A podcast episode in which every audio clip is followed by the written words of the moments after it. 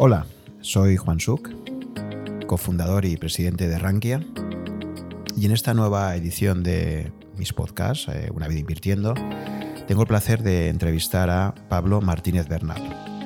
Pablo es socio y responsable de relaciones con inversores de Amiral Gestión, una gestora francesa independiente, seguidora de la filosofía Value Investing. Pero también, además, Pablo es eh, profesor en algunos másteres y sobre todo lo considero una persona con una enorme curiosidad intelectual y un lector ávido. Eh, en esta primera parte de la conversación que tenemos vamos a hablar sobre la trayectoria profesional y docente que ha tenido Pablo, su experiencia como inversor particular, qué supone asistir a una junta anual de Berkshire Hathaway, donde Warren Buffett y Charlie Munger pues, son capaces de convocar a más de 40.000 personas. Y por último, por qué considera Pablo que Bitcoin es importante conocerlo como tecnología y como una posibilidad de inversión especulativa, con un planteamiento de largo plazo. Y así más, eh, os voy a dar paso a esta primera parte que tendrá una continuidad en el siguiente podcast donde hablaremos de otros temas complementarios con Pablo. Espero que disfrutéis.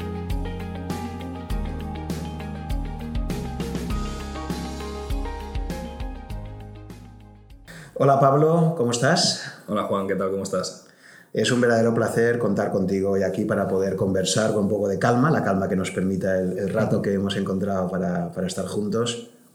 Eh, y bueno, pues eh, como ya conoces lo que es un poco el formato de este podcast, básicamente eh, consiste en, que nos cuentes un poquito cuál ha sido tu trayectoria personal en el mundo de la inversión, cómo llegas al mundo de la inversión, cómo la descubres y cuáles han sido los aprendizajes que has tenido a lo largo de, este, de este camino. ¿no?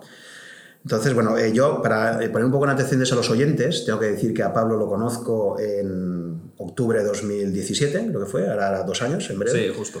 Em, coincidimos en una cena de la Rankia Fans Experience, eh, evento que organizábamos en Rankia, y bueno, pues es lo típico de esto, que te sientas con alguien al lado, empiezas a sacar temas y enseguida ves que existe una enorme conexión intelectual en los temas que nos interesaban eh, hablamos mucho de, Charlie Munger, de Warren Buffett, hablamos de Nassim Taleb. Y a partir de esas conversaciones en esa, en esa primera cena, pues la verdad es que hemos ido manteniendo el contacto durante todo el tiempo. Y yo definiría a Pablo sobre todo como una persona con una enorme curiosidad intelectual. Una persona. Muchas gracias. Una persona que, a pesar de su juventud, porque creo que tienes 35 eh, años, ¿puede ser? Sí, 35. 35, bueno, pues. Eh, joven es relativo. Mi hermana tiene 17. siempre, yo siempre digo que jóvenes todos los que tienen tu edad o inferior. Exacto, exacto.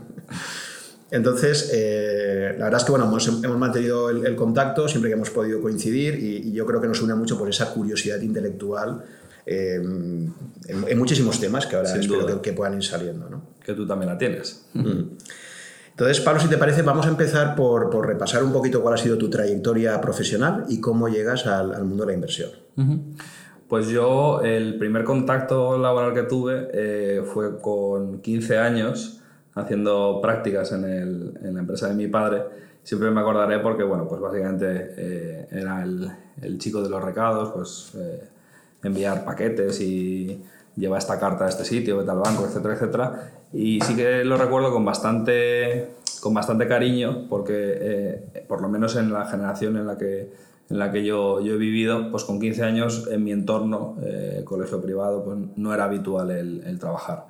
Y, y, la verdad que me, me gustó mucho eh, esa disciplina, pues todo era absolutamente de, de cero para, para mí.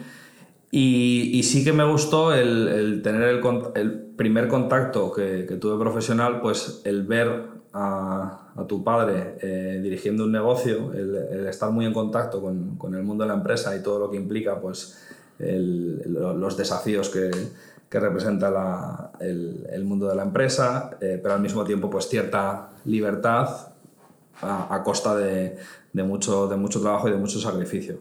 Entonces, bueno, siempre me, me llamó mucho la atención el, el, mundo de, el mundo de la empresa. A día de hoy pues, no he emprendido ningún proyecto, pero, pero es algo que siempre me ha gustado mucho, empresa propia. en, en, tu caso concreto, y es una cosa que, que siempre admiro de, de, la gente cuando conozco a, empresarios. Yo lo de emprendedor procuro decir más empresario, porque me parece que es una palabra que, que hay que recuperar. Eh, cuando conozco empresarios me, me, produce mucho respeto porque sé lo que hay detrás del riesgo, del esfuerzo, sacrificio y, básicamente eh, son los empresarios los que, los que cambian un poco las, las, reglas del juego, todos los productos, todos los servicios que existen hoy, porque ha habido una persona que en vez de estar tomándose pues, una caña tranquilamente con, con, sus amigos, pues estaba pensando cómo podía resolver un problema, o bien que ya tenía la gente, o bien que no sabían que lo tenían. Entonces, eh, bueno, rápidamente eh, empecé a hacer prácticas en los años durante la carrera y, tuve la suerte, evidentemente, a través de, un familiar, eh, de, trabajar un verano, pues prácticamente dos meses en, Nueva York, eh, ni más ni menos. Quizás eh, con retrospectiva, pues no es el mejor sitio para empezar, porque claro, desde ahí todo es hacia abajo. pero, pero bueno, no me arrepiento de la, de la experiencia. Trabajé en un fondo de, de hedge funds del Banco Santander que se llama Optimal Investment Services y que a día de hoy sigue, sigue en activo. Y curiosamente, pues esa entidad fue la, responsable de, digamos, de repartir eh, desafortunadamente pues, eh, muchas inversiones en, los fondos de, de Madoff entre, entre sus clientes. Entonces, bueno, pues eh, mundo de, de, Wall Street iba evidentemente a, a las reuniones con la boca, con la boca cerrada y ves pues eso el, el mundo de, el mundo financiero pues eh, reuniones en, donde se, se, se trataba de, de, hacer fundraising los, los hedge funds eh, ¿de qué año estamos hablando? el año 2005 que era 2005 o sea estamos antes de la llegada de la, de sí era, era, una época en la que los, eh, los hedge funds tenían muchísima popularidad sí que es cierto que han perdido bastante, bastante fuelle. Básicamente los hedge funds pues, son un tipo de, de inversión, fondos que, que mayoritariamente se, se, apalancan bastante, tienen diferentes estrategias, eh, event driven, market neutral y, y, y de otras eh, tipologías. Y sobre todo, se suelen apalancar bastante, tienen una estructura de comisiones pues bastante, bastante eh, potente, es más o menos 2,20, 2%, de, de comisión de gestión y 20% de, de retorno o de performance fee, de, comisión de éxito. Y bueno, pues es un, un producto que ha perdido mucho fuelle.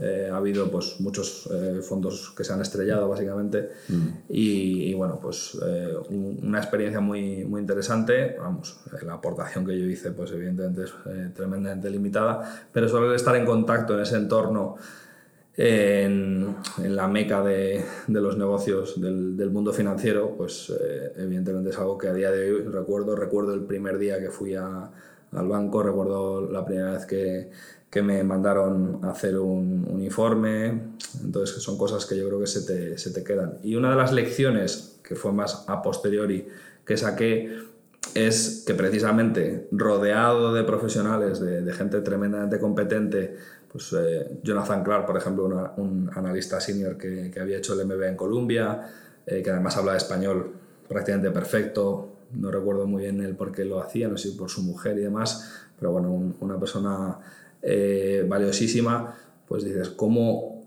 en un entorno tan, tan profesional y competente dices, pues pasan unos años y de repente salta el escándalo de Madoff y, y, y se ven, digamos, afectados. Entonces, yo de diferentes experiencias, ahora te comentaré otro ejemplo, pero sacas el decir, hasta la gente más brillante uh -huh. eh, comete, mete la pata. Sí, sí, sí. Uh -huh. Y luego, eh, bueno, pues eh, rápidamente empecé a trabajar en, en la empresa familiar, eh, se llama Grupo Retiro, en, en básicamente en desarrollo de negocio. Lo que pasa es que como no era algo en lo que yo me veía a muy largo plazo, pues en, tenía esa flexibilidad siempre que, que, encontraba oportunidad de hacer otras cosas, pues lo dejaba varios meses, dos, tres, cuatro meses. Eh, unas prácticas que también me gustaron mucho fueron en HSBC, que precisamente fueron en el, en el verano de 2008, cuando quebró Lehman, Lehman Brothers. El, Justo el, antes, ¿no? De, de, lunes, 15, lunes 15, eh, 15, de septiembre, perdón. Sí. ¿Pero te pilló allí? Entonces, sí, sí, sí, o sea, sí porque estuve, estabas... estuve julio, agosto, septiembre. Ostras, o sea, te pilla la sí. quiebra Lehman Brothers en el HSBC. Exacto, de prácticas. Eh, era en la mesa. Ese lunes, ese lunes 15 por la mañana debió ser de lo más divertido, ¿no? Sí, sobre todo porque el jueves la, mi compañera de, de mesa había comprado, había comprado acciones y claro, eso te marca, porque dices, joder, pues lo mismo, una persona que lleva 20 años de carrera profesional y, y básicamente está apostando, porque lo perdió, uh -huh. lo perdió todo. Y esas prácticas fueron muy interesantes. Eh, lo hice con, con, Laura Román, que luego la he, la he, vuelto, nos hemos vuelto a cruzar eh, profesionalmente, aunque seamos de la competencia, pero, pero la, la aprecio mucho. Em, esas prácticas también fueron muy interesantes por lo mismo, porque eh, claro, fue un momento tremendamente convulso. Ya veníamos, era la, dentro del departamento de tesorería de HSBC en la mesa de, de renta variable de Equity Sales, que básicamente pues, esos eh, vendedores de, del research, del análisis interno de HSBC, pues con, todos los informes diarios que elaboraba el departamento de research de HSBC, pues trataban de, de a los clientes a cambio de, de, de hacer operativa o trading con, con, ellos, que es algo que eh, MIFID 2 ya, ya prohíbe. Entonces, me llamó mucho la atención eso, en primer lugar, que una persona mmm, decidiese invertir en acciones de, de Lehman dos días antes de quebrar. Luego, que nadie sabía qué narices estaba sucediendo. Entonces dices, pues no sé, tú acabas la carrera de medicina y te vas a un hospital y empiezas a trabajar y no es un, sería muy raro que, que, veas a los médicos y digas, tengo la impresión, igual es que soy demasiado joven y, y, no lo estoy pillando, pero tengo la impresión de que van, van perdidos. Entonces esa sensación para mí siempre se me quedará grabada y dices, joder, pues esto es muy interesante, porque aquí gente muy, muy valiosa, muy competente y con muchos años de carrera profesional mm, está igual de perdida que yo.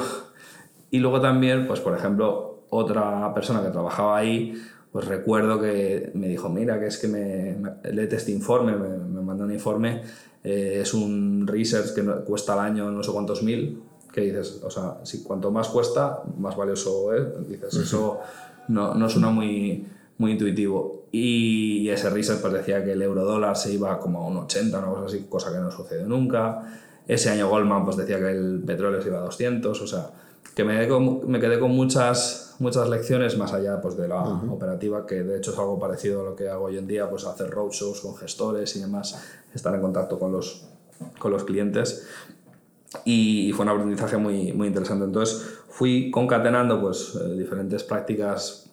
Estuve en Trios Bank en, eh, también otro verano, que es banca ética, uh -huh. y bueno, pues un planteamiento radicalmente diferente de, de, banca. Encima, un negocio que por lo menos en España solo tenían dos oficinas, con lo cual estaban eh, arrancando en, el departamento de operaciones. En, en BNP Paribas Real Estate, en el departamento financiero, o sea que hice varias cosas.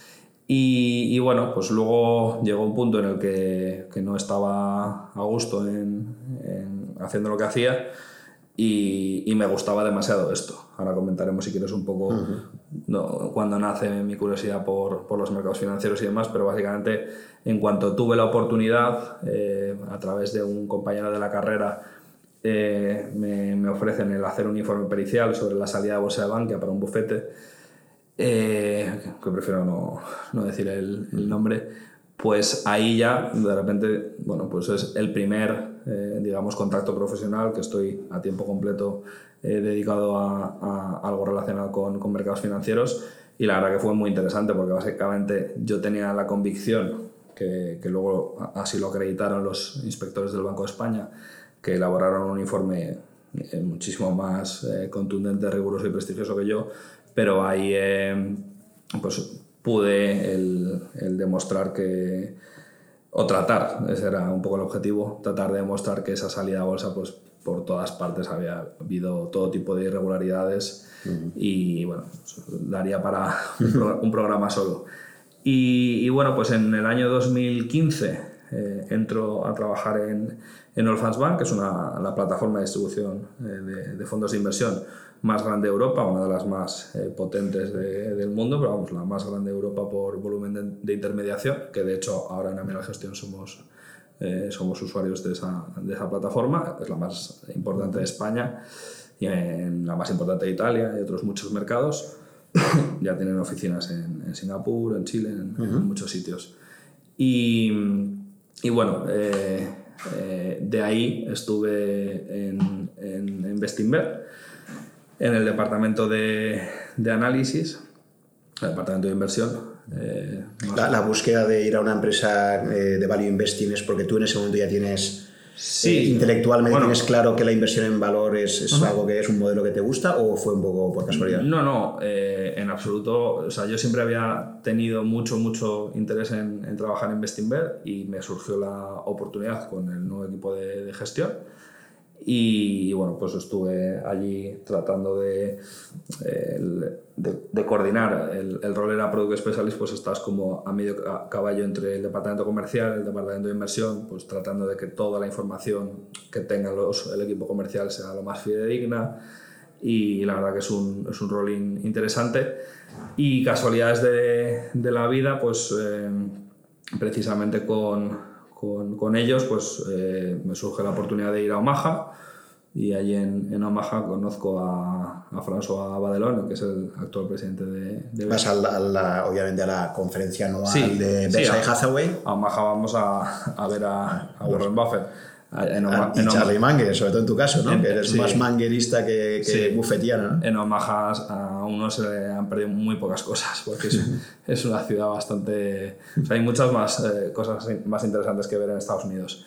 Entonces, bueno, pues ahí conozco a, a François Badelón y, y, la verdad que pues conectamos eh, bien y me habló de que estaban arrancando en España y demás y bueno, pues en cuestión de un mes yo pasé de estar mm, charlando con él pues de forma tan, tan tranquila, yo vivía en Madrid y al mes siguiente, exactamente un mes después, estaba ya incorporado en, en Barcelona, o sea, en, con Amiral Gestión, o sea que fue algo relativamente rápido. Y, algo que se produce a raíz de, de, buscar eh, a, tus dos, a dos de tus referentes intelectuales, ¿no? a Buffett y, a, Manger. ¿no? Sí, o sea, digamos que ahí puedes aprender, mucho, puedes sacar muchas eh, lecturas, pero una de ellas es que siguiendo a tus ídolos te pasan cosas buenas. me, podría quedar con esa. yo, recuerdo que precisamente la noche que nos conocimos inicialmente, uno de los temas estrella de conversación era si valía la pena ir a Omaha o no valía la pena, eh, todo lo que había montado alrededor, porque no es una cuestión exclusivamente de ir a, escuchar a los dos venerables oráculos, porque al final hoy en día por streaming en Yahoo lo puedes seguir. Totalmente. Eh, en tu opinión, aprovechando ya que has sacado el tema, mm. ¿crees, recomiendas a cualquier interesado en, el value?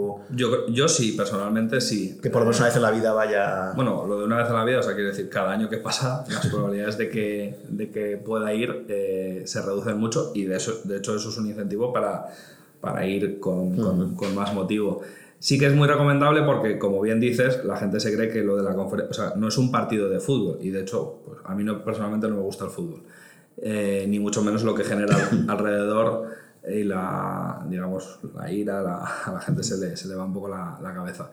Pero sí que es cierto que si te, te encanta eso, pues no es lo mismo ver un partido de fútbol solo en tu casa que verlo en el estadio, aunque estés en el gallinero, que de hecho en el, en, la, en el Century Link, que es el centro de exposiciones, te puede tocar en el gallinero y, y los tienes súper A pesar de llegar ahí a las 6 de la mañana, ¿no? Porque hay tal cola que cada vez las, las, colas se forman antes, ¿no? Sí, yo, yo, he llegado a estar ahí a las 4 y 10 de la mañana la última vez, que ha sido curiosa. Yo he estado tres veces, pues las dos primeras, el sábado por la mañana llegué tarde por temas vuelos, cancelaciones y demás.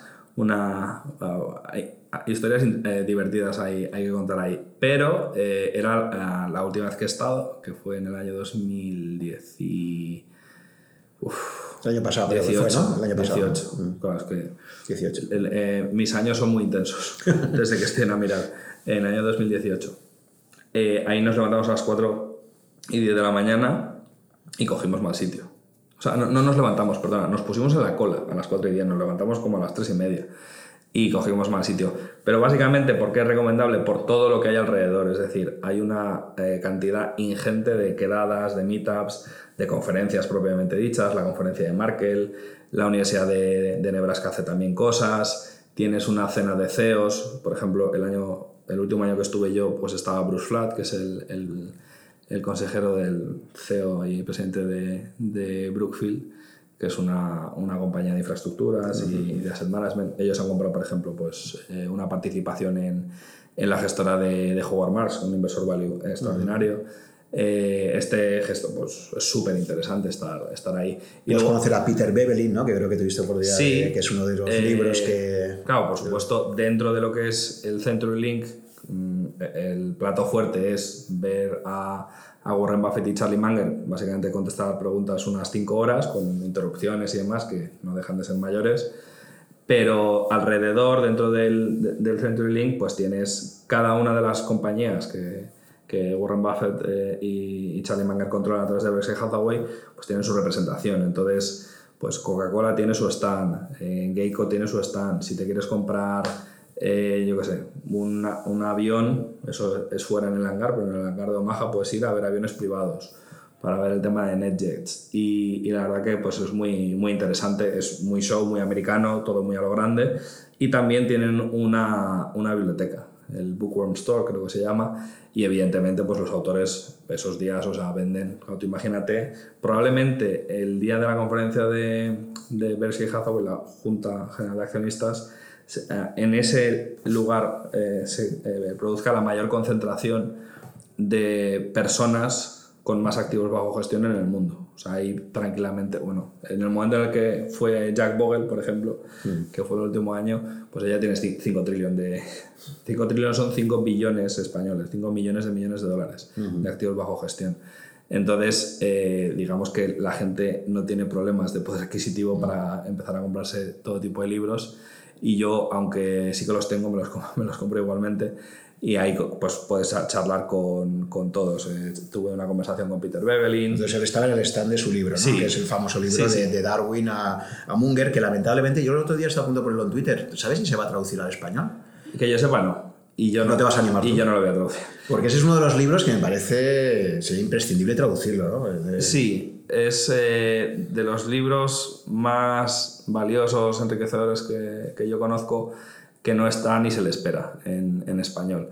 Y lo de que yo no, no lo voy a traducir, digamos que, que, es, un, es un trabajo muy ingrato. O sea, estoy orgullosísimo de, de haber traducido tres libros a, del, del, inglés al, al ¿Cuáles han sido los, que has traducido? Eh, empecé con el pequeño libro que genera riqueza, The Little Book That Builds Wealth, de Pat Dorsey, que es como la Biblia de las ventajas competitivas. Luego traduje el libro Value Investing para Dummies, de la serie para Dummies. Eh, todos estos, pues eh, tengo que, agradecer a Roger Domingo, editor de, Deusto, que me, que me brindase la oportunidad, porque él sabía que iba, había ido a un colegio británico y que en inglés me manejaba bien, pero, pero confió en, en mí y alguno de ellos con, pues, eh, no cumpliendo el deadline todo lo que, lo que debería, para ser totalmente transparentes. Y el último, eh, eh, el segundo libro de Peter Lynch se llama Beating the Street, Batiendo a Wall Street. y, y, por suerte tengo ese libro publicado por, por Value School Deusto, Cobas Deusto. Em, lo tengo firmado por Peter Lynch. Entonces, la verdad que ese es de los libros que, tengo bastantes libros firmados eh, de Charlie Munger eh, y de Peter Bevelin y de muchos otros, Lawrence Cunningham. Eh, tengo algún libro que no está firmado, pero es muy valioso, una primera edición, por ejemplo, de, de La acción humana de Mises. Ese libro me costó 100 euros y, en internet está como en 2.000 dólares. Esa es la mejor inversión que he hecho en mi vida. Lamentablemente solo me compré uno. ¿En alemán está? En, inglés. En inglés. Primera edición en, en, inglés. ¿Lo sacó primero en inglés que en...? Mm, yo creo que salió primero en alemán, pero esta es la primera edición en, inglés, Y ya de por sí es valioso. Y, y, entonces, eh, sí, de, de, Peter Bebelin eh, fue bastante interesante el, el, conocerle y una persona súper llana, me llamó mucho la atención. También ahí pues he coincidido con, eh, Roger Lowenstein, que ha escrito una de las mejores biografías de Buffett, y de repente se me acerca, o sea, cuando yo me acerqué, enseguida le digo, ah, España, no sé qué, y, y le llamó mucha atención, estaba bastante puesto. Y luego una cosa muy graciosa con Lawrence Cunningham, pues yo le seguía en Twitter y no me preguntes por qué, pero él también me seguía a mí. Entonces cuando me vio me dice, ah, Pablo. Y claro, pues dices, joder, o sea, eh, me, conoce, me conoce a mí que, no, soy, que no soy nadie. Entonces me, me, empecé a reír digo, no, entiendo, no entiendo nada. Tal. Y me dice, ah, sí, de Twitter, tal. Y digo, vale, vale. Eh, muy, muy simpático. Y, y, él, por ejemplo, Lawrence Cunningham ha escrito uno de los mejores libros que básicamente es un recopilatorio de, de todos los escritos que, que, ha hecho Warren Buffett en sus diferentes cartas, pero agrupados por, por temáticas. Entonces, bueno, por rematar el tema de Omaha, experiencia muy recomendable. Las personas que conoces ahí, eh, aparte de ser personas con mucho interés en, en, mercados y demás, en general es gente curiosa, gente muy agradable. Eh, toda la gente que he conocido en Omaha eh, me aporta mucho. eh, desde François... ¿Y en caso de François Padrón, cómo fue conoceros? Pues de, de Chiripa, Serendipia, pues una de las ganadoras del sorteo por el que estaba en Omaha era una periodista y la había entrevistado hacía muy poco.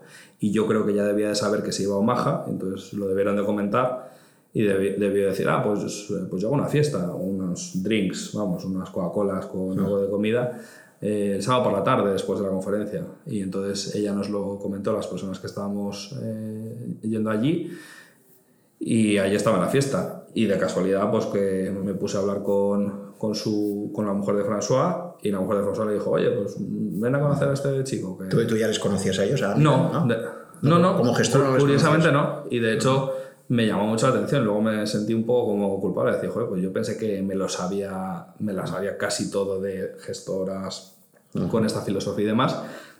Y sorprendentemente no les tenía ubicado. O sea que, que para mí fue, fue de cero. Y, y de casualidad, pues François estaba hablando con otra persona y justo estaba con su Kindle en el móvil y tal. Y el, libro que se está leyendo me lo estaba leyendo yo, Sapiens de, de Noah Harari y una serie de casualidades que dices, bueno, por lo menos la primera impresión es bastante buena y, bueno, nos caímos, nos caímos bien, pero gente, he conocido gente extraordinaria, Joaquín Aranzábal, que es eh, un inversor español, un inversor particular, pero un lector súper de, de libros de, de, todo, una persona súper inquieta, bellísima persona, pues lo conocí ahí, estuve hace poco en su, en su, boda, o sea, dices, de aquí sacas eh, no solo pues, ideas de inversión y demás, sino que es que sacas hasta, si me apuras, amigos, y, yo creo que, que es, un foro único y, y, muy, muy original. Manga siempre ha, ha, dicho en los últimos años que es algo que de primeras no buscaron, pero que cuando vieron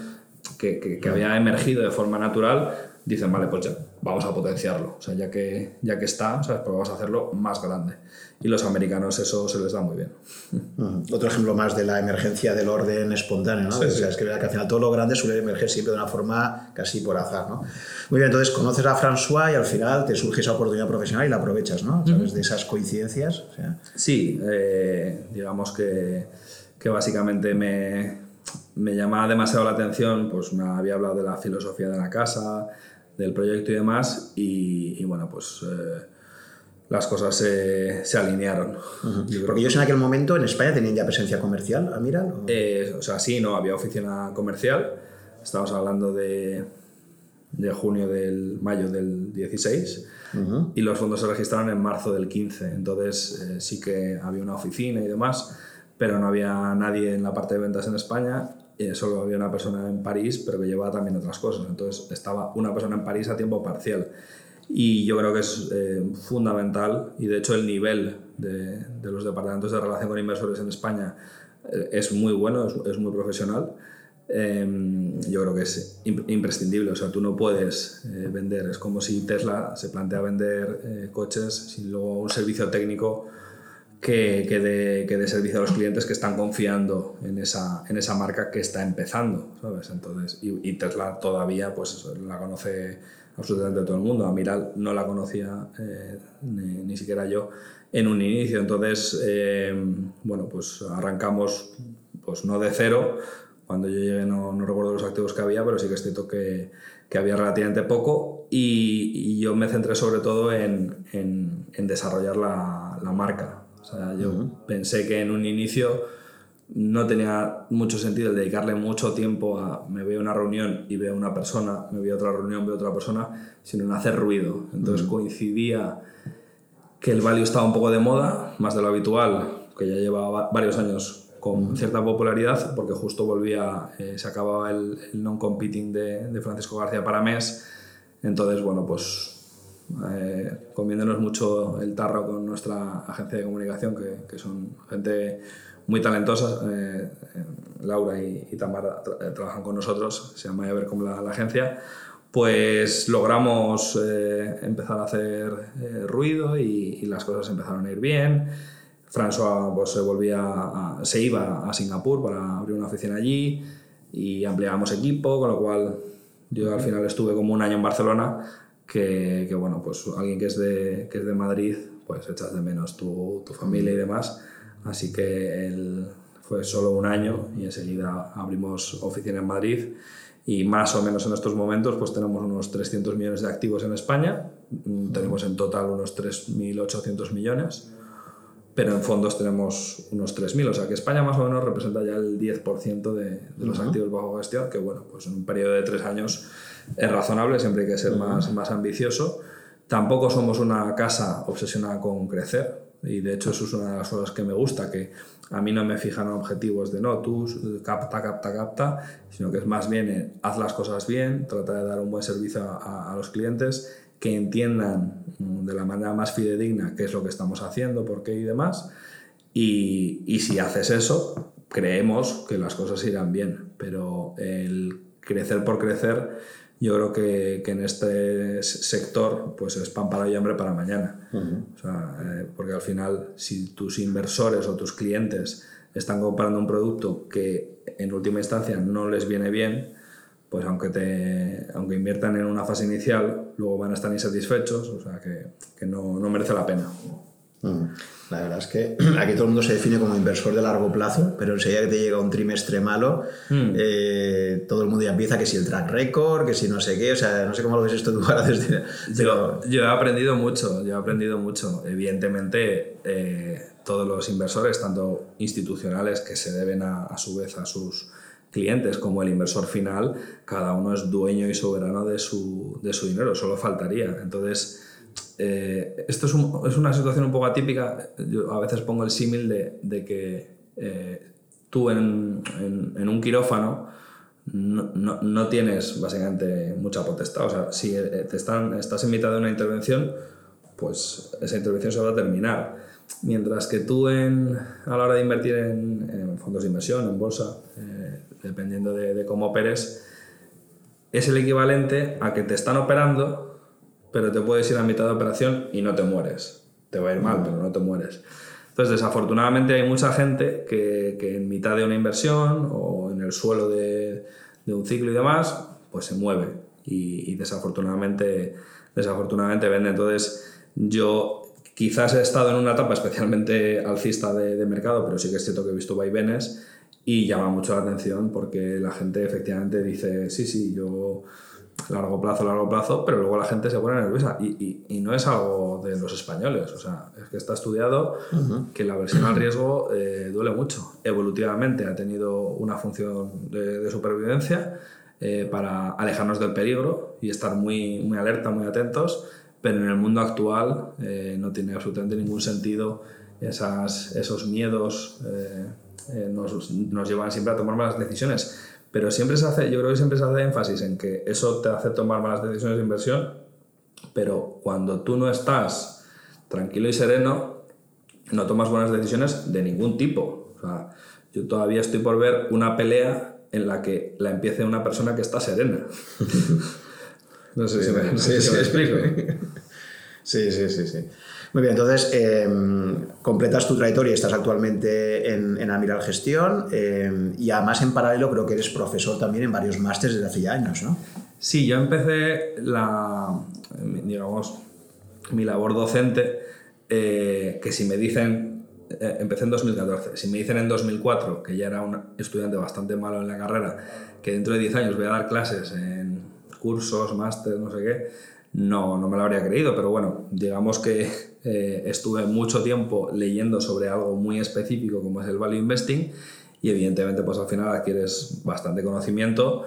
Eh, siempre me, me, ha gustado el entender las cosas muy bien y quizás eso pues eh, es una condición indispensable para, para ser, ser profesor. Y en general lo que me dice la gente es que eh, explico las cosas de forma bastante sencilla. Uh -huh. o sea, yo procuro que, le, que, lo pueda entender hasta mi madre. Y de hecho, pues todo lo que eh, pueda hacer pues, de un podcast o esto que uh -huh. estamos hablando, pues en la medida de lo posible, lo que quiero es que mi madre entienda todo.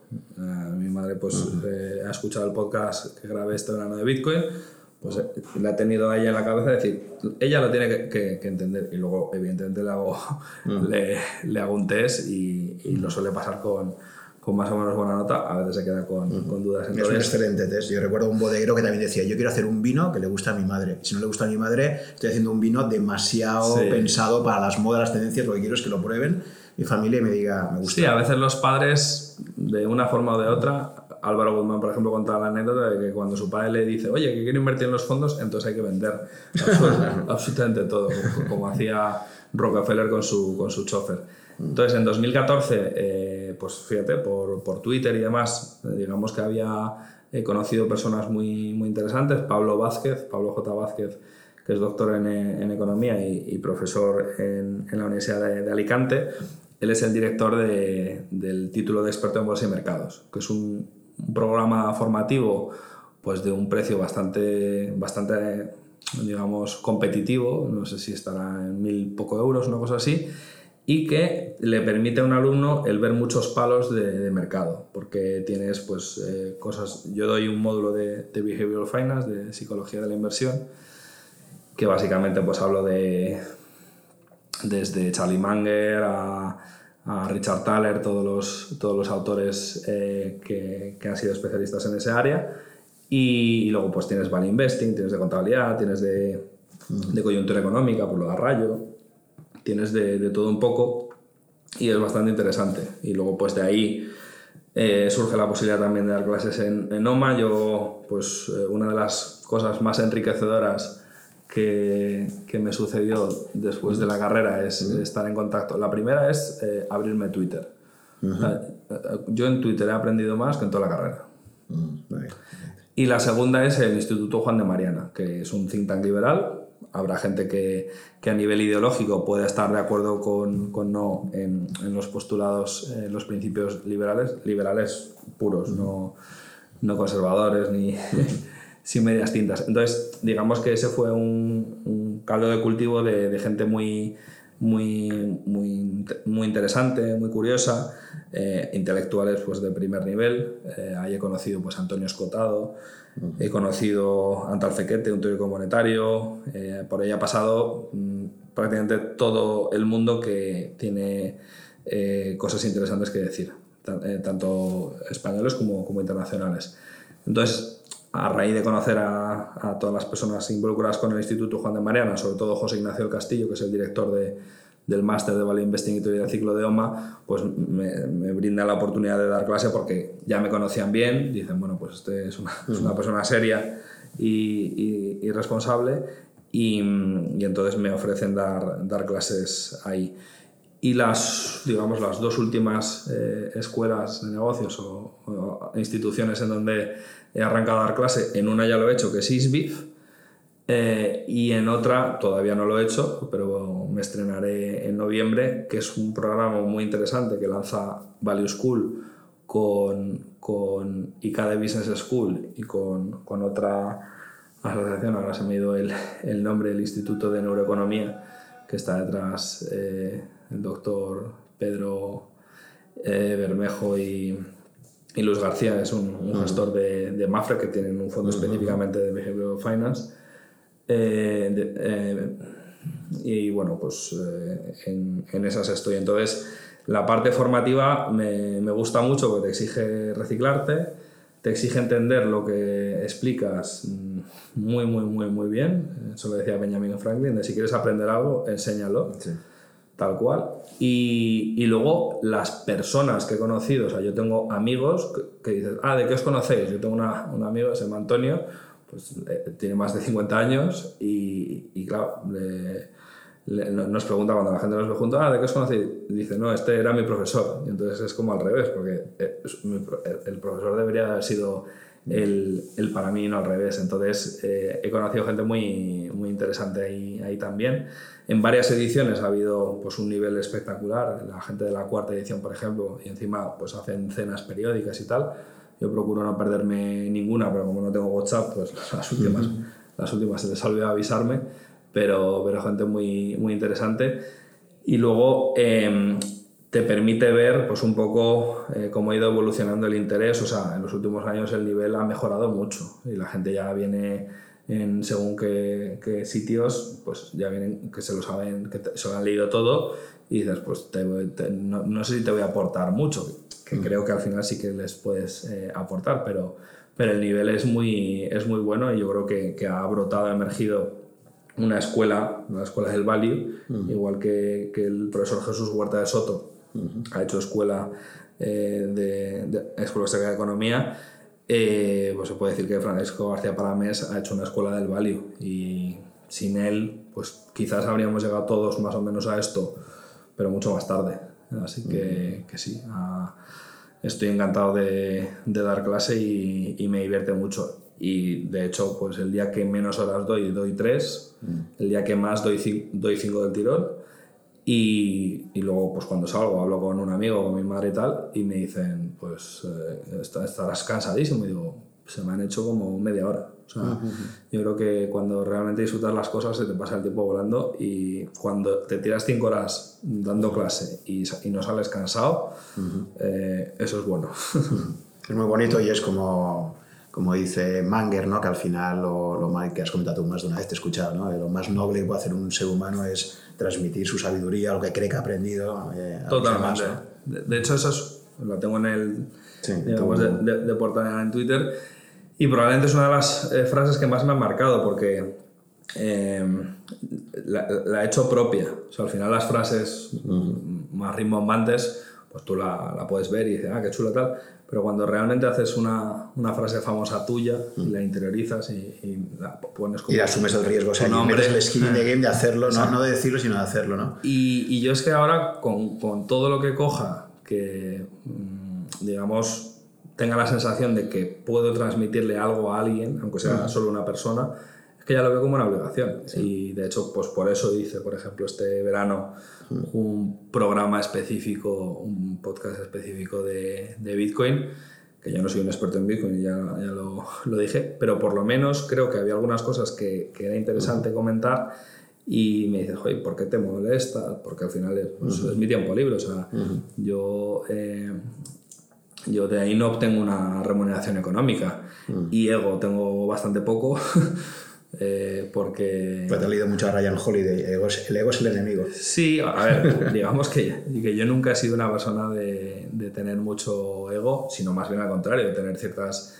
inseguridades y eh, yo hablo con mucha naturalidad de, de, de cosas eh, personales. Evidentemente hay muchas cosas que mantienes en la intimidad, pero que a mí no me importa decirlo. ¿Ves? Por lo que te digo, por si a alguien le, le aporta, pero decir, pues yo he tenido muchos problemas eh, de, autoestima mm. y, y eh, por mucho que ahora haya personas que digan, ah, pues esta persona que, que erudita o que inquieta o que tal, pues a mí en el colegio me, o en la universidad me habían dicho muchas veces que que qué tonto o qué demás y al final eso se te queda.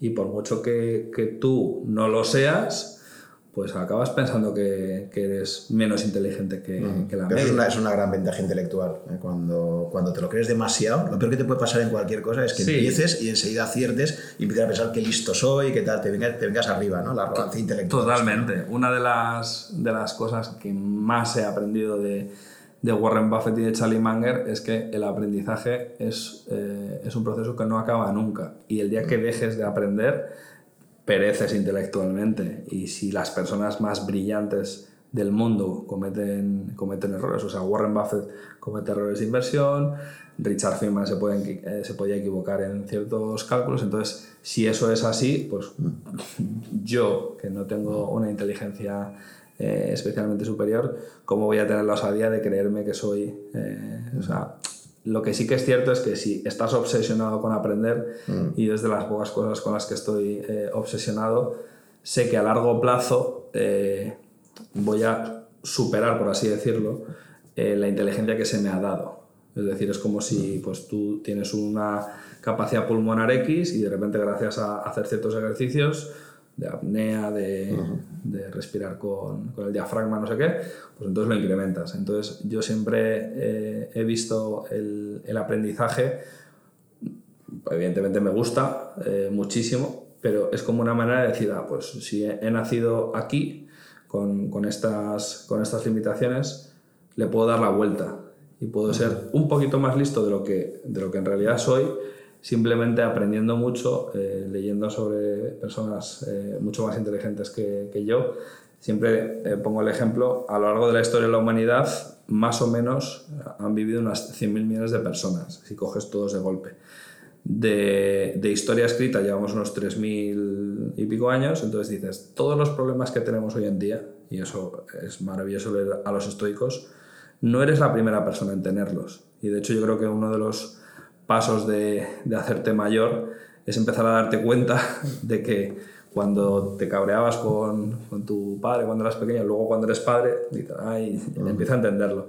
Entonces, todas esas eh, miedos, frustraciones, problemas, etcétera, hay alguien que ya las ha tenido. Entonces, te, te, da mucha, mucha, mucha humildad.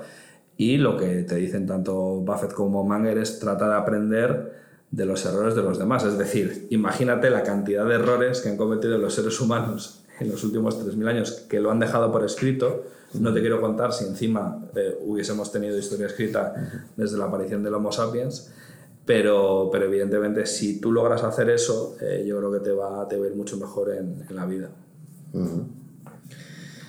Vale, eh, y como inversor particular, esto ha sido tu trayectoria profesional y ahora lo que me interesaría es que contaras un poco ¿Cómo ha evolucionado tu marco intelectual desde el punto de vista de, a lo mejor pues hasta ahora tampoco has tenido mucha oportunidad de, invertir, eh, porque tampoco has, no has generado una tasa de ahorro muy grande, pero bueno, el dinerito que has ido teniendo, yo no sé si en algún caso también has podido asesorar a tu familia y tal, ¿cuál ha sido tu trayectoria? O sea, no sé si has cometido los típicos errores de principiante, empezar en el del análisis técnico, por ejemplo, o no sé, o, ya desde el principio digamos que ha sido bastante mm, coherente en cuanto... Yo, o sea, no, no sé si... No sé si me es algo positivo o no, porque hay, hay, veces que la letra con sangre entra, pero yo no, nunca tuve contacto con, con, el análisis técnico. O sea, yo descubrí a Buffett relativamente joven, trato de acordarme y no sé si es con 18, con 20, em, pero básicamente en, en, en, la etapa universitaria pues descubro el, el, personaje de Warren Buffett por la lista de Forbes,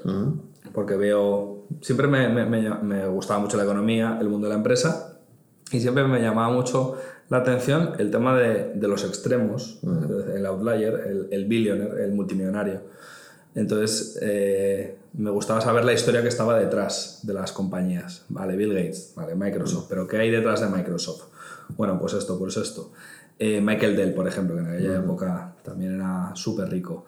Y de repente, pues topo con Warren Buffett, no entiendo qué narices es Berkshire Hathaway, me voy a la página web, digo, bueno, pues se la, se la han hackeado, luego no se la, evidentemente no se la habían hackeado.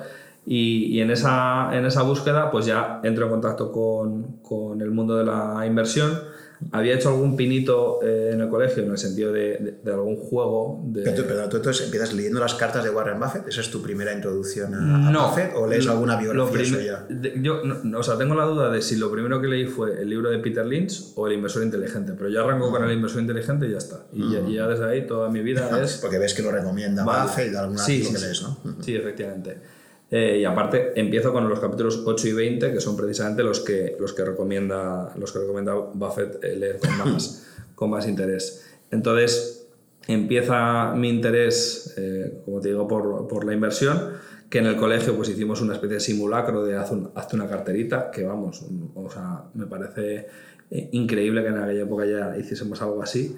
era un colegio británico, o sea, no no era, no era, un colegio, no era un colegio público. Ojalá en los colegios públicos se hiciesen eh, cosas parecidas, en algunos yo creo que lo hacen hoy en día. Y, y, entonces ya pues en la universidad no tenía, como dices tú, eh, prácticamente ahorro, pero sí que más o menos recuerdo que en 2000, es que lo, el otro día eh, rebuscando cosas en casa, encontré un papelito que fueron mi primera orden de compra de acciones, con una comisión del 20%.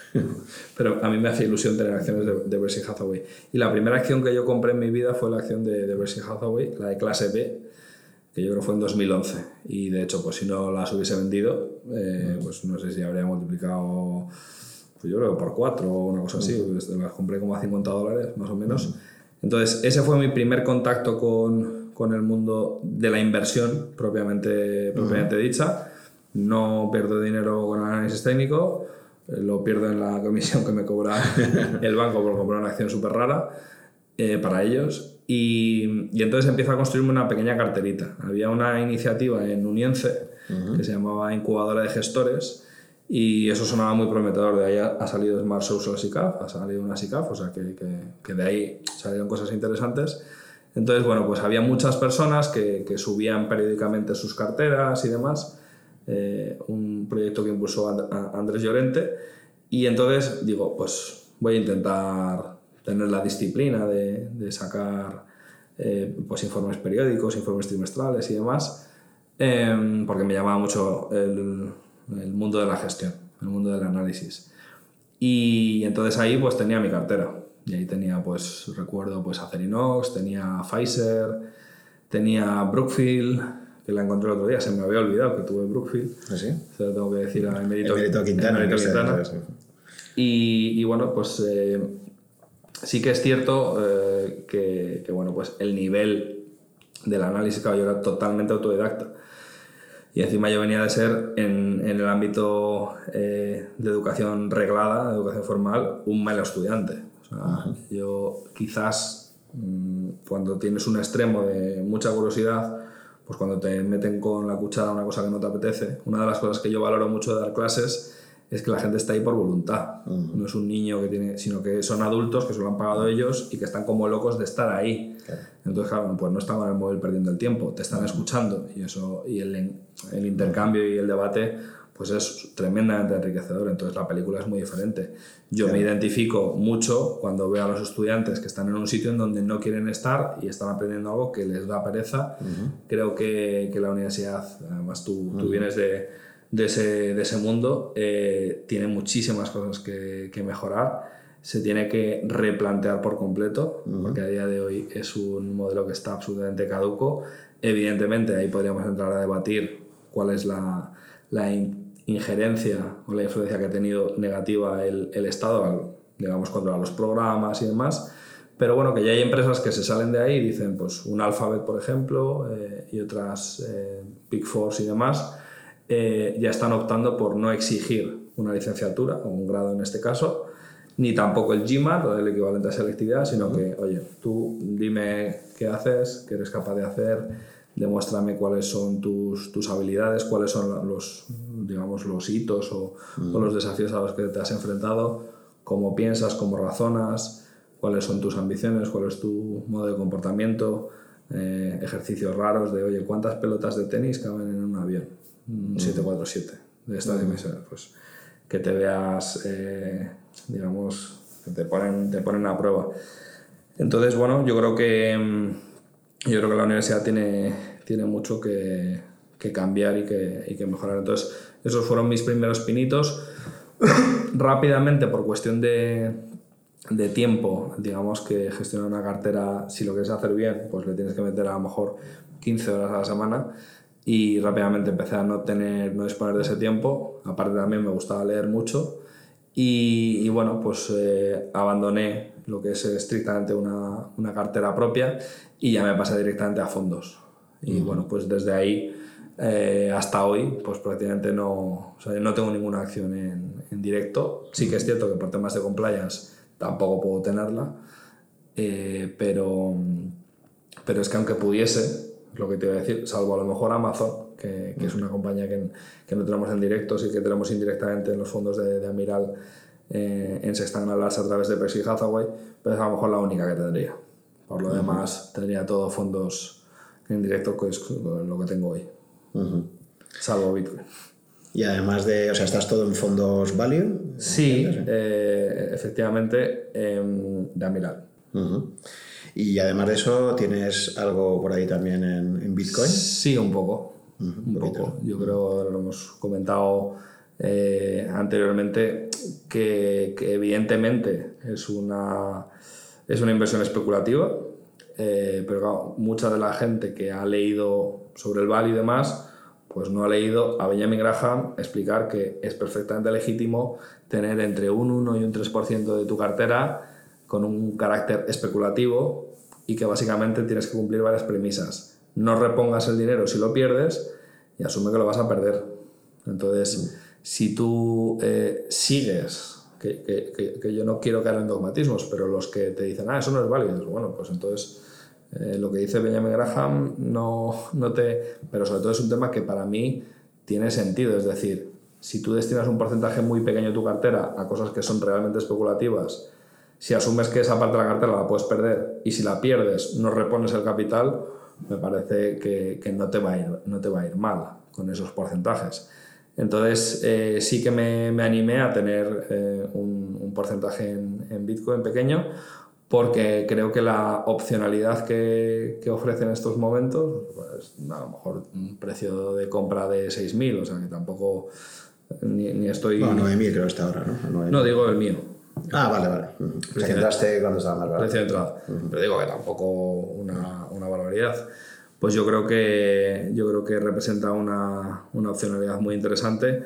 Es de los temas que más me. el tema que más me ha interesado en los últimos, en los últimos años. También lo comentamos anteriormente, que, que de, si realmente empiezas a leer sobre. sobre o sea, es que es inabarcable. Mm. Y cuanto más vas leyendo, más te vas dando cuenta de lo poco que sabes y te empiezas a interesar. Y, y las ramificaciones que tiene Bitcoin eh, son muy, muy interesantes porque tienes eh, ramificaciones económicas, historia mm. económica, historia monetaria, tienes ramificaciones te tecnológicas, pues tienes la parte de la criptografía, eh, parte de matemáticas, también hay muchas matemáticas en Bitcoin uh -huh. y de hecho probablemente ese es uno de los temas en los que estoy eh, menos, menos puesto.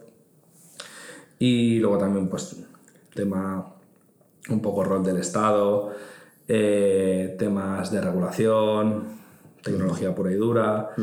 Eh, y, y, hay un componente, yo creo que de ahora que está tan de moda lo del skin, de game, jugarse la piel, ¿no? Tanta leviana, ¿no? Uh -huh. eh, yo, haciendo un poco una reflexión con lo que tú estabas contando, fíjate que tú fuiste extremadamente coherente porque lees a Warren Buffett y compras una acción de Warren Buffett, uh -huh. sea, que yo no he hecho hasta muy recientemente. -huh. Y estaba reflexionando sobre efectivamente cómo a veces las cosas pasan por tu vida, así como pues, aprovechaste las relaciones profesionales que te surgen, en el caso de François, pero a veces también nos pasa con empresas o con ideas que nos fascinan y desaprovechamos la oportunidad de decir, oye, si esto me ha fascinado, voy a ser consecuente del todo y voy a invertir acorde con ello. Por ejemplo, yo recuerdo, a mí ya en el año 2000, eh, estaba ya muy metido en el tema de Internet y daba alguna conferencia, me preguntaban, ¿nos puede recomendar alguna empresa ahora mismo 2000-2001 que creas que lo vaya a hacer bien? Y decía, Google, indudablemente. Cuando sale la OPV de, de Google, no acudo no acudo, o sea, ya lleva cuatro años siguientes. Yo, yo, quise ir, ¿Tú por ejemplo. O Amazon, que yo era cliente de Amazon no desde el año nada, 97, sí. que ya compraba libros en Estados Unidos y también es la típica empresa que ha pasado por delante tuyo, o Apple, que yo me paso, recuerdo perfectamente que en el 2005 digo, a partir de ahora eh, todo va a ser eh, Max. Eh, en, en, mi vida empiezo a hacer muchísima prescripción de Apple y nunca he comprado acciones de Apple hasta muy reciente. Entonces, si, si reflexionas un poco, dices, Jolín, realmente lo que hay que hacer si uno le apasiona un tema o se convierte, lo decía Peter Lynch, ¿no? si tú ves, lo entiendes y, y, ves las bondades y tal, oye, pues a lo mejor no, está claro que sería un poco eh, asumir muchos riesgos, que hagas una compra fuerte y tal, pero esa intuición que te está diciendo, dices, oye, pues metes ahí un poquito eh, una estrategia convexa que digas, oye, si, si, esto va bien, pues puedo ganar mucho y lo máximo que puedo perder, pues es eso, ¿no? es una, una, parte pequeña. Totalmente, o sea, no podría estar más, más de acuerdo contigo, Juan. A mí me ha pasado no solo con, con Google, yo me acuerdo que un amigo mío estaba haciendo unas prácticas el verano de 2004, que fue antes de irme yo a Nueva York, un año antes, y me acuerdo que le estuve preguntando, digo, hijo, ¿y cómo puedo comprar las acciones? Porque quiero comprar, porque es la, es, como empresa es espectacular y demás y luego el caso quizás también en 2007, eh, yo me acuerdo que estaba no obsesionado, pero me sabía todo de Apple, pero todo. Eh, estaba súper, súper pendiente de todos los lanzamientos de productos, me, veía los, me leía los informes y demás. Informes anuales y me acuerdo de salir de la universidad corriendo a mi casa el día de la presentación del iPhone. Yo me acuerdo de ese día mm, corriendo corriendo por la calle y dirían, sí. ¿este llega tarde a un examen? No, llego tarde a mi casa para ver el, la keynote de, de Steve sí, Jobs. Sí, la recuerdo perfectamente. Y yo recuerdo acabar esa keynote y decir, este producto, o sea, lo va a cambiar, o sea, es que lo recuerdo a la perfección. ¿Cuántas acciones compré de Apple? Cero. Exacto, a mí, pasó, a mí pasó lo mismo también. Vi la presentación y dije, esto lo cambia todo. Y, y lo más. Y, y, no fuimos consecuentes, efectivamente, sí. y es lo que aprendes, ¿no? Que, y te ha pasado por delante tuyo, que no puedes decir, no me lo han contado, lo has vivido en primera persona. Claro, pero probablemente lo más duro que me ha sucedido es precisamente lo que decía antes de, del Instituto Juan de Mariana, que colabora con ellos, pues iba muchos sábados a, a echar, un, a echar una mano por la causa liberal. Y, y entonces en 2013 había una charla de Bitcoin Bitcoin ese día estaba a 28 dólares y de hecho regalaron medio Bitcoin a, a uno de los asistentes. En plan de, oye, pues para 14 dólares. Un sorteo que hicieron ahí entre... Sí, había 7 o digo, 15 personas en la sala. Y, y, claro, a 28 dólares, eh, a nada que yo hubiese... No sé. Sí, pero quizás la diferencia con Bitcoin es que en ese momento, no sé tú, pero por ejemplo, yo también he tenido Bitcoin antes desde hace muchísimo tiempo de hecho, hoy estaba hablando con un compañero eh, que, hizo un trabajo sobre Bitcoin, ya creo que fue en 2013, pero en aquella época, 2013 creo que es ya el primer caso de un exchange, o sea, MT... Eh, MTGOX. MTGOX, cuando, cuando desaparece... Mm, debió ser por el 2013 o... Sí, sí. O sea, que decir que era la típica cosa que te acercabas a ella, que te podía seducir un poco, mm. pero de repente salía esto en la prensa. O sea, así como yo sí que tuve la certidumbre Google, Apple o Warren Buffett, lo, lo vi y, y ya lo entendí y tal, eh, sí que es cierto que el acercamiento a Bitcoin, como es mucho más complejo. Es mucho más contraintuitivo. Y, y, además surgen estos casos en la prensa de han cerrado exchange, eh, actividades ilegales, ¿verdad? Que ha habido toda una contaminación, digamos, mediática también. O sea, yo creo que, que ahí se juntan muchas cosas. En primer lugar, eh, con respecto porque le he dado muchas vueltas, de por qué es tan difícil. evidentemente es algo nuevo. Entonces, es lógico, es una suma de muchas tecnologías no es algo que sea comparable. O sea, si Tesla, por ejemplo, dices, ah, no, pues es cualquier fabricante de coches, pero 100% eléctricos y con la intención de ser autónomos. Eh, y luego, pues una obsesión con el diseño, etc. Pero eh, Bitcoin eh, es, es varias cosas en uno. Entonces, es un ente nuevo. Es como si de repente descubrimos una nueva especie animal. Dices, ¿a qué se, se puede parecer a cosas? Pero es totalmente nuevo. Entonces, yo creo que ese, desconocimiento fundamentalmente, o esa dificultad para comprenderlo, fundamentalmente viene por el, el que es, una suma de muchas cosas y luego también evidentemente eh, es difícil darle una oportunidad, o sea, esto es como darle una oportunidad a un amigo que de repente pues te, ha fallado o una pareja o tal, y venga, te, voy a dar una oportunidad. Y dices, ¿por qué no le di una oportunidad a Bitcoin así de, de manera muy, muy, de, venga, pues para adelante. Pues porque, como dices tú, ves muchas cosas muy feas. Pero claro, esas cosas feas no son Bitcoin. Es decir, que quiebre el, el exchange MTGOX, como quebró en Japón, que viene de Magic the Gathering, pues eh, una página web donde inicialmente se hacía un intercambio de cartas Magic. Fíjate lo turbio y lo, lo deep web, no, no deep web, pero bueno, que, que eran pues frikis, básicamente de internet. Yo tenía cartas Magic de pequeño, pero de, de, eso ha, llovido mucho. Y, entonces eh, yo creo que, que, el problema es hacer esas asociaciones de, ah, Bitcoin no es seguro porque mira que, que quebran los, eh, los exchanges y demás, entonces dices, bueno, pero no, ¿qué es lo, o sea, ¿qué es lo que ha fallado? O sea, ¿ha fallado, ¿ha fallado la seguridad de Bitcoin o ha fallado la seguridad? Si tú eh, llevas tu contraseña del correo electrónico pegada al móvil, pues que no te extraña que te lo hackeen. Entonces, em, yo creo que, que, esa dificultad para, para acercarse a, a, Bitcoin viene de una suma de muchas cosas. Y luego, por último, hay una cantidad ingente de, de personas, entidades, poderes fácticos que les interesa que la gente tenga miedo sobre esto.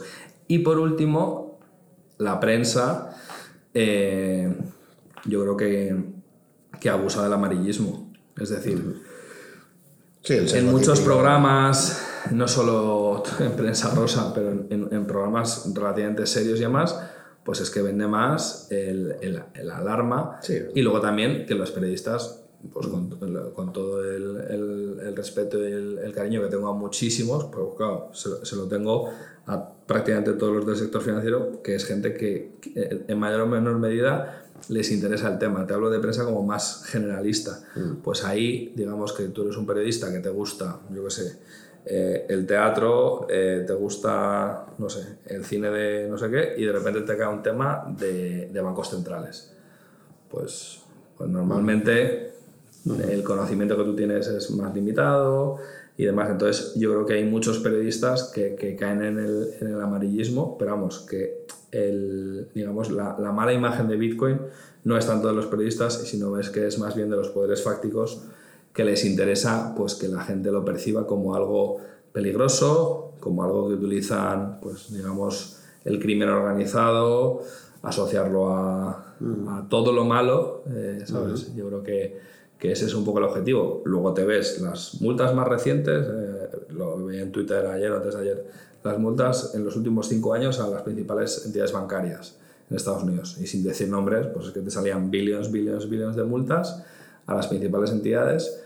Entonces, los ejecutivos de esas compañías se están jactando en público de que Bitcoin es una herramienta para el blanqueo de dinero del narcotráfico.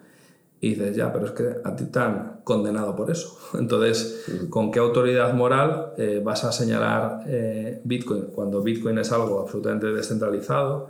Eh, es decir, que no, que, que, no hay un ente que dice, no, es que yo, sino que hay algunas personas que lo utilizan de forma fraudulenta, del mismo modo que hay personas que utilizan el billete de 100 dólares, que es el billete más utilizado por el crimen organizado en el mundo. O sea, todos los intercambios de, de mercancías, de productos eh, robados, de droga y demás, pues todos los que se producen en, en cash se hace con dólares. O la, la, inmensa mayoría, bueno, salvo, salvo crimen organizado europeo. Pero quiere decir que por el hecho de que algunos pocos utilicen eso eh, para, para, cometer eh, fraudes, eso no implica, eso no mancha a todos. O sea, tú y yo usamos euros, porque, porque hay algunas mafias que, que pues no tiene ningún sentido. Entonces, son críticas que son muy absurdas, muy primarias, y hay muchísimos paralelismos, eso lo señalaba Marc Andreessen en muchas ocasiones, entre Internet al inicio y esto. O sea, cuando se hablaba de Internet, pues te decían, no, esto es para eh, para pederastas, para ver porno, o sea, se le asociaba en una etapa inicial de la tecnología todos los males. Eh, cuando se arrancó el comercio electrónico, pues todo el tema de las tarjetas, que sí que es cierto que hay robos de tarjetas, pero joder, yo, eh, llevo usando Internet desde el año 95, he comprado no muchas cosas, pero bastantes cosas en Internet.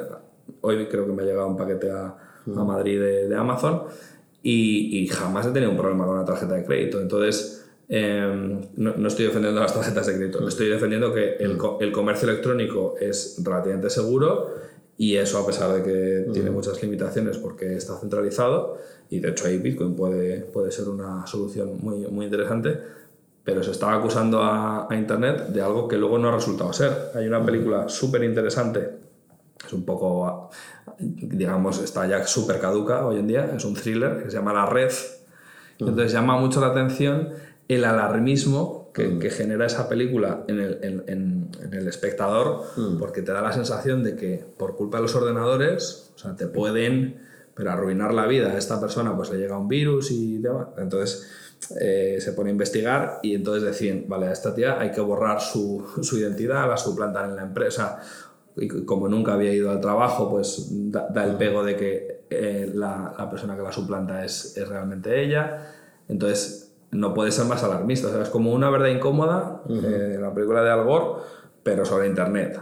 Entonces joder, pues desde, eh, desde que se estrenó esa película, o sea, tú trabajas en, en, dos, en dos negocios y son dos negocios digitales, o sea, que, que, que, eres un, un, perfecto ejemplo de alguien que ha visto como Internet eh, ha sido revolucionario. Y de hecho yo me considero bastante privilegiado de, de, que tuviese el primer contacto tan pronto. Me rompí el tobillo en verano y bueno, pues mi madre dice, bueno, pues para que no se aburra le voy a poner internet.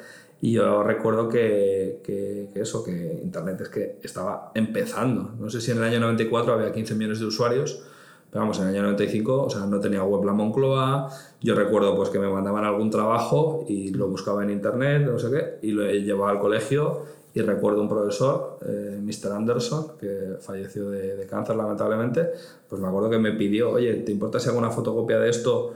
Porque es que todo esto que, que estoy leyendo es nuevo, eh, es información nueva para mí, además. Entonces, eh, es, ha sido espectacular esa, yo creo que esa te tecnología y creo que el desarrollo que puede tener Bitcoin puede ser, eh, puede ser parecido. Es decir, puede ser... E-, esa asociación entre, entre Internet y Bitcoin me parece extremadamente interesante, también por una derivada que veo, y es que probablemente para que Internet o Bitcoin tengan éxito, hace falta un periodo de propagación inicial donde no sea demasiado evidente su, eh, su propio éxito. Es decir, yo recuerdo en, en, el curso de Taleb en Nueva York, por ejemplo, eh, que analizábamos riesgos, decían, uno de los mayores riesgos que puede haber es cuando hay se está incubando un virus en algo, pero hay un periodo por el cual no se manifiesta. Dice, esas son las peores de todas, porque si tú eh, detectas muy rápidamente una contaminación de cualquier tipo, pues pone las medidas. Pero el problema es cuando tú pasa un periodo de tiempo, no dejas incubar. Entonces yo creo que el propio hecho de que Bitcoin durante muchos años no se entienda, porque es complejo de entender, eh, haya sufrido constantes ataques desde fuera, etc. Le pasa un poco lo mismo que a Internet, es decir, si Internet hubiera sido un triunfo inmediato, probablemente los gobiernos, porque Internet no olvidemos que acaba siendo un proyecto del DARPA norteamericano, el Departamento de Defensa,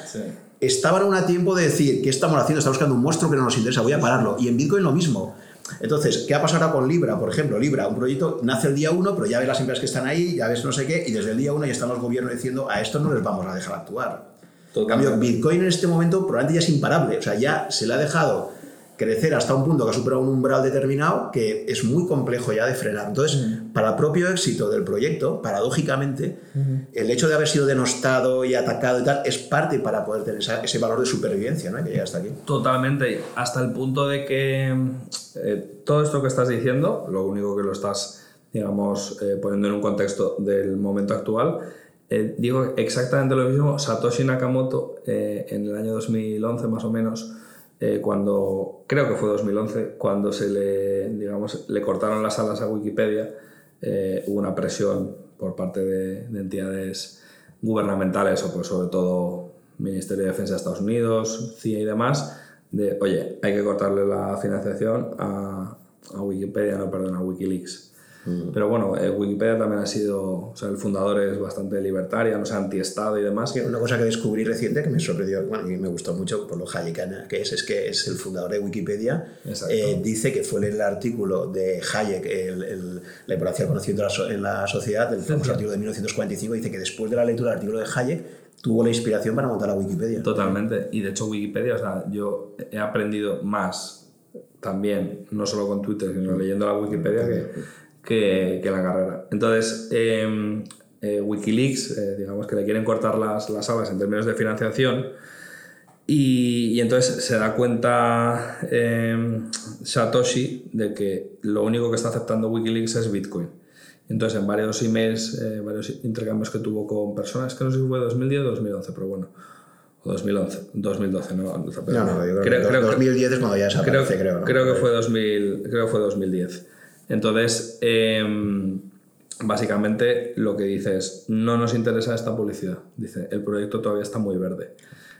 Lo que estás diciendo, creo que también se, puede extrapolar al momento presente. Sí que es cierto que, bueno, pues ya estás hablando de que, de que Bitcoin está, pues eso, en torno a 170, 180 mil millones de dólares. Hay un ecosistema ya muy, muy potente agricultura, pero en, adopción, la adopción masiva todavía no se ha producido.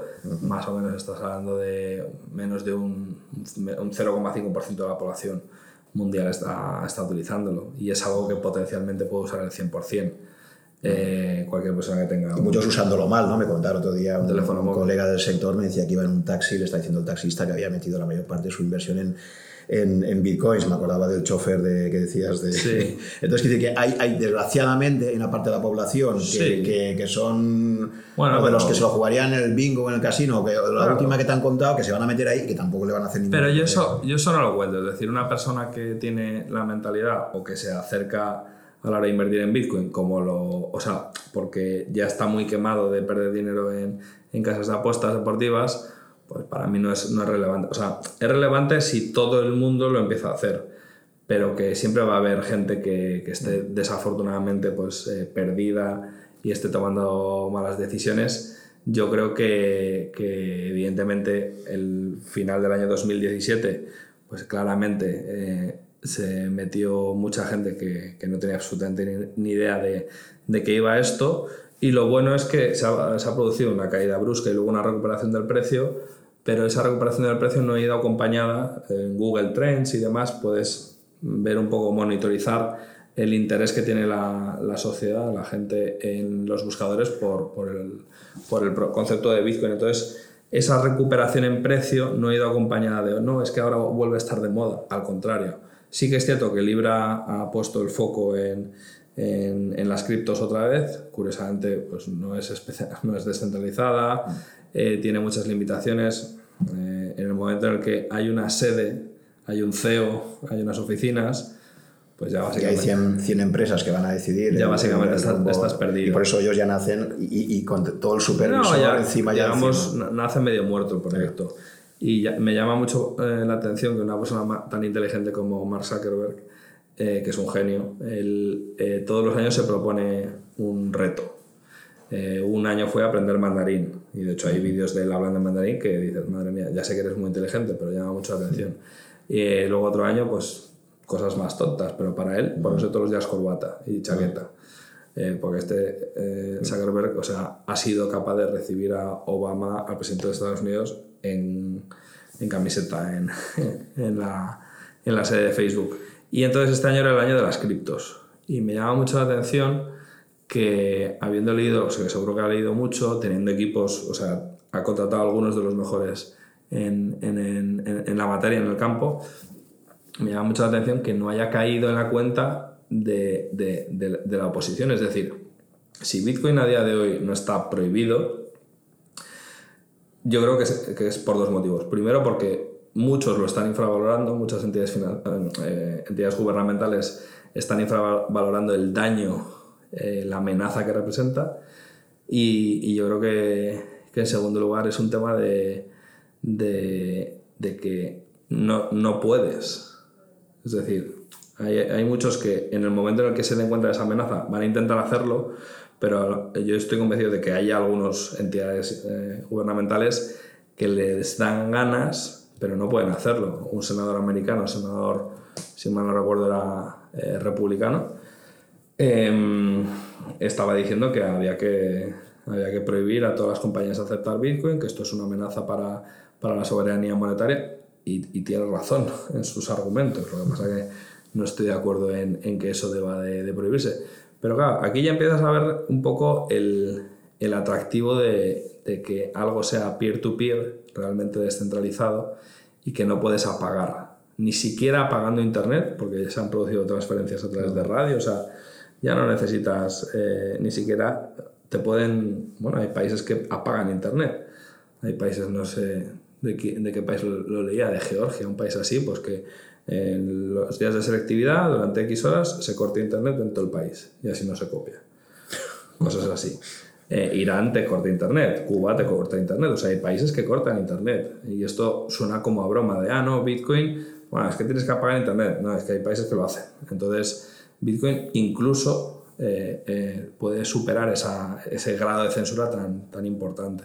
Entonces, yo creo que, que es el, el del, o sea, para mí Bitcoin, la, la defensa de Bitcoin, eh, la puedes hacer con un triángulo. Una es el censorship resistant, eh, resistente a la, censura. Eso, la manera de conseguirlo es a través de la, de la descentralización peer-to-peer. Otro es la seguridad eh, de todas las transacciones, es decir, que tú tienes una fuerza computacional tan poderosa como es la, la, de todos los ordenadores Bitcoin, minando, que básicamente es verificando que todas las transacciones son fidedignas, o sea, no hay trampas, no hay engaños, y otra es la, la, la oferta limitada, es decir, que, que, que, tú eres consciente de que nunca va a haber eh, más de X, X es 21 eh, millones, y a nada que hayas leído pues cosas de, de, teoría monetaria, siempre es un tema que me llama mucho la atención. Antal Fequete, por ejemplo, pues un, teórico monetario de origen húngaro, eh, afincado en Estados Unidos, pues esa persona vino a, vino al Juan de Mariana, pues yo me tiré un fin de semana ahí en, en la calle Ángel en la Latina y aprendiendo, disfrutando y demás. O sea, que siempre es un tema que, que me ha llamado mucho la atención. Entonces, cuando llego a Bitcoin, de repente digo, pues es que tiene todo que ver con... Y, otra derivada también, y es que claro, al final Bitcoin como forma de dinero, eh, como dice Nick Szabo, eh, que es una de las personas clave en la creación de, de Bitcoin, eh, es que hay muy poca gente que realmente entiende lo que es el dinero. O sea, todo el mundo cree que lo entiende, pero es una de las cosas más contraintuitivas y más complejas de entender. Es la típica cosa que tiene muchas capas por detrás, que tú crees que, es lo que siempre se dice, tú crees que entiendes esto y es extremadamente difícil de entender, ¿no? Y, y, entonces efectivamente pues tiene todas esas aristas y, y, hace que sea una cosa realmente compleja y que, mm. y que probablemente, por eso digo, ahí la clave está en... en... Que, o sea, quizás complejo, complejo no es. Lo que pasa es que se pasa absolutamente por alto y es algo que todo el mundo lleva encima, es algo a lo que le dedicas 50 horas de, de tu semana, básicamente a ganarlo, pero dices, pero ¿cómo no puedes saber esto? O sea, tú le preguntas a una persona en la calle qué tres funciones cumple el dinero y no se lo saben. Se lo preguntas a los economistas y sí, alguno te, te las puede enumerar, que es eh, medio de, de, de, pago generalmente aceptado, eh, depósito de, o reserva de valor y unidad de cuenta. Pero realmente los austriacos son los pocos que han entendido la que cumple esas tres. Es decir, para que, sea, para que cumpla bien esas tres funciones, eh, ¿cuál es la característica eh, fundamental? No, no los principios o propiedades. Y la característica fundamental es la invarianza o estabilidad en el valor.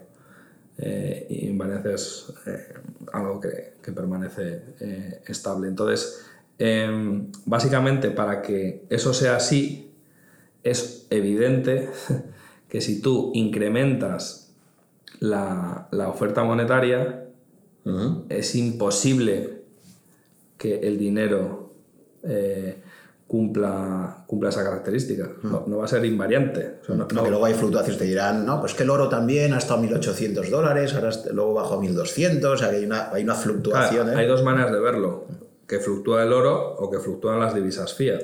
Entonces todo es relativo. Sí que es cierto que desde que se abandonó el patrón, el patrón oro, según Nixon en el año 71, de forma temporal, que era básicamente para financiar la guerra de, Vietnam, qué triste, que, el, digamos, a ver, ya, ya se había degradado mucho, o sea, Estados Unidos no tenía eh, todo el oro para hacer frente, pero vamos, eso ya fue el, el acabose, o sea, es típico momento de no hay, no hay vuelta de hoja. O sea, de aquí ya no volvemos al patrón oro. Eh, eh, pero básicamente el abandono del patrón oro supuso la pérdida de la soberanía monetaria por parte de la sociedad civil. Porque hasta ese momento todo el dinero que emitían los, eh, los bancos centrales tenía un respaldo en oro. Y el oro no es el pasivo de nadie, mientras que todo el dinero fiduciario es el pasivo de los bancos centrales. Entonces es un IOU. Antes ponía eh, en Gold no sé qué, y ahora es en, God We Trust. O sea, fíjate que, que, yo te lo pago. y yo creo que, que es, es, es, una pena que, que, de forma tan... Y fíjate que pasó por alto. O sea, el tema del de, de, abandono del patrón oro, pues está... O sea, todos los hippies y tal eh, estaban preocupadísimos con el tema de la guerra y en realidad eh, por lo que habría que tenido que salir no la, gente a la calle en Washington y demás, sino en todo el, el planeta, es por el tema del abandono del patrón oro. Y, me, me, da mucha rabia mm. que un presidente de los Estados Unidos, que, que básicamente pues, eh, estuvo involucrado en el, en el, escándalo del Watergate y, y que fue, bueno, sufrió el impeachment y, y, demás y tuvo que, tuvo que dimitir, encima, o sea, dices, que mancha en el expediente mm. de la historia presidencial americana. Claro, eh, que habría que plantearse también, bueno, más allá, pero claro, con qué marco intelectual dominante han estado todas las escuelas de economía desde después de la Segunda Guerra Mundial. Claro, decir, si tú eres un keynesiano... no, no, y, te parece que estás... Pues, claro, que el problema no es, o sea, porque el problema, claro, si tú al final tus referentes intelectuales te están diciendo, como dijo Keynes, el problema lo tenemos con el patrón oro, ya, si queremos salir de la depresión, tenemos que tanto, es decir, que ahí había ya una semilla intelectual que... No, totalmente, pero... Y eso lo que justifica, pues que... Cada uno tiene su, su, responsabilidad individual y si tú eliges mal a tus referentes, eh, a tus, eh, digamos ese marco teórico con el cual eh, tratas de, analizar y resolver los, los, problemas, pues la culpa es tuya, pero me llama mucha atención que digas, joder, vamos a, necesitamos combatir el comunismo. Entonces, Vietnam eh, es un eh, país comunista y Estados Unidos somos capitalistas, vamos a, hay, que, hay que ir allí, hay que luchar, una guerra... Mm, desastrosa, la, la, guerra más dura, la guerra que perdió Estados Unidos, eh, guerra de guerrillas que, que aplicarán ellos, o sea, súper súper interesante y muchas lecciones que aprender de, esa guerra, pero manda narices que Estados Unidos te abandona el patrón oro para, para financiar una guerra, para combatir a los comunistas, y al hacer eso estás metiendo, por así decirlo, un, un caballo de Troya o estás infectando eh, el sistema, eh, digamos, tu país eh, al, al envilecer la moneda y pasar de un modelo mm, relativamente estable, en donde pues estás, estás atado, o sea, necesitas eh, oro para, para, emitir dinero, a el barra libre. O sea, tú imagínate si a los chavales eh, les das dinero o les dices, no, mira, que es que hoy hay, hay barra libre. ¿Qué día beben más copas? Pues, pues evidentemente el día, de la, día de la barra libre. Yo creo que el incentivo, y esto lo dice mucho Charlie Munger, eh, si tú quieres saber cómo va a comportarse la gente, enséñame los incentivos. Entonces, el incentivo en un sistema con, dinero fiat para imprimir mucho más de, eh, digamos, cada vez a tasas, a tasas eh, superiores, el incentivo es tan perverso que lo van a hacer. Y sobre todo, como estás hablando a nivel que cada país tiene sus diferentes divisas, o en uniones económicas, como en Europa, encima entre ellas se van a picar. Y al final, la guerra comercial, eh, bueno, la guerra comercial tiene que ver con tarifas, no es tanto puramente divisas, pero, eh, pero también está influido. Pero la guerra de divisas, o sea, es básicamente el que la, la, la de la devalúa, no, la deprecia. Es que siempre me confundo entre devaluación y de depreciación. sí, la devaluación es por decreto ley y la eh, depreciación es el mercado. Exacto, el que la devalúa de forma más... ¿ves? Yo, no, yo no lo sé todo. a veces se me olvidan las cosas. El que la devalúa más rápido gana... Eh, a corto plazo. Eh, efectivamente, a corto plazo. pero a corto plazo le estás fastidiando al resto de divisas. Y entonces el otro, o sea es un juego en el que al final estamos todos muertos. Sí, sí. Y de hecho, e, el surgimiento del proyecto del euro, precisamente porque uno, yo también durante mucho tiempo pensé, ¿cómo puede ser que a los alemanes, teniendo un marco fuerte, les interesa el proyecto del euro? Y más allá de lo que se suele decir del mercado único, etcétera, hay una cuestión de fondo importante y es Alemania en la Unión Europea le interesaba que todos los países tuvieran la misma moneda porque te cargaba los tipos de cambio, porque mm. estaban hartos de, de, eso, de las, de las depreciaciones competitivas o devaluaciones que hacía cada cierto tiempo Francia, Italia, España. No, España con Solsaga, yo era pequeño, pero lo he leído luego. Nos inflamos a. Sí, cuatro evaluaciones ahí consecutivas. Sí, sí. Pero efectivamente, la creación de una moneda única era la forma de esto, que ahora había una forma, imagínate tú el escenario que a nivel mundial se dijera, vamos a una única divisa sería especie volver al patrón oro, en definitiva, porque ya no podrías hacer por lo menos las devaluaciones competitivas. Sí, lo único que una de las limitaciones, y, o sea, yo creo que después de, haber eh, fracasado el patrón oro, fracasó en el sentido que lo prohibieron, pero dices, oye, ¿por qué ha fracasado esto? Pues porque es físico.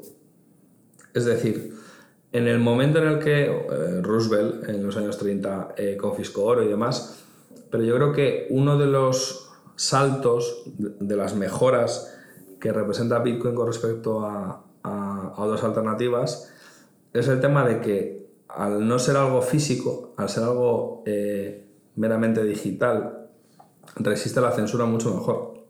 O sea, tú puedes confiscar oro. ¿El oro dónde lo guardas? El oro lo guardas en los bancos, lo, lo guardas en las cajas fuertes, las cantidades relevantes, de, porque es algo físico. Mientras que, que Bitcoin, pues tú puedes siempre le dicen a Sintaleb, tú puedes pasar una frontera con mil millones en tu cabeza. Mil millones de dólares o diez mil millones de dólares. Siempre los raperos americanos, los, los boxeadores, Floyd Mayweather y demás, les encanta llevar pues, eh, bolsos de, de, Hermes, de Birkin, de, de, cocodrilo, que a lo mejor cuesta 50 mil dólares y, y, luego lo abren y a lo mejor llevan como 200 mil dólares y dices, pero si es que puedes llevar, o sea, un mendigo puede llevar en su cabeza eh, más dinero del que tienes. porque de hecho no es, no es billionaire. Entonces dices, joder, ¿cuál de los dos sistemas es mejor? Yo creo que, que claramente si, si, el patrón oro fracasó fue precisamente por esa limitación, porque, porque en el momento en el que hay algo físico hay que custodiarlo, lo tienes que, evidentemente Bitcoin hay que custodiarlo, pero, pero eh, presenta muchas más, más oportunidades y más, más alternativas.